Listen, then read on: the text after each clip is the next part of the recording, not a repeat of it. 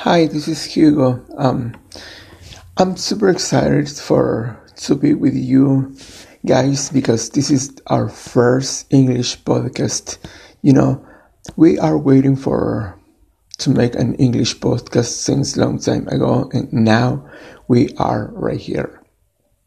Actually, we have a 49 podcast before uh, this one, but they are Spanish podcasts. So we have 49 Spanish podcasts so far, and this one is the first English podcast. Um, I mean, we have 50 podcasts right now. All right. Um, I'd like to share with you this podcast as um, I'd like to talk about El Shaddai. The Bible says that God is called El Shaddai.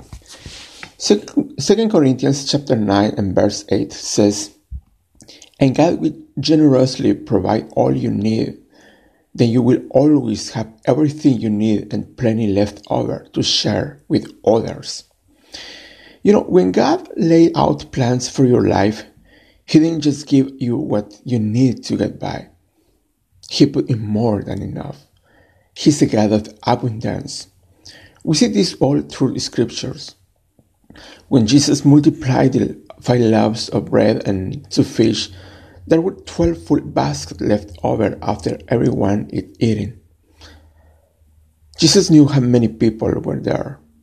If he wanted to be exact, he could have made so there were no leftovers. But he made more than enough on purpose.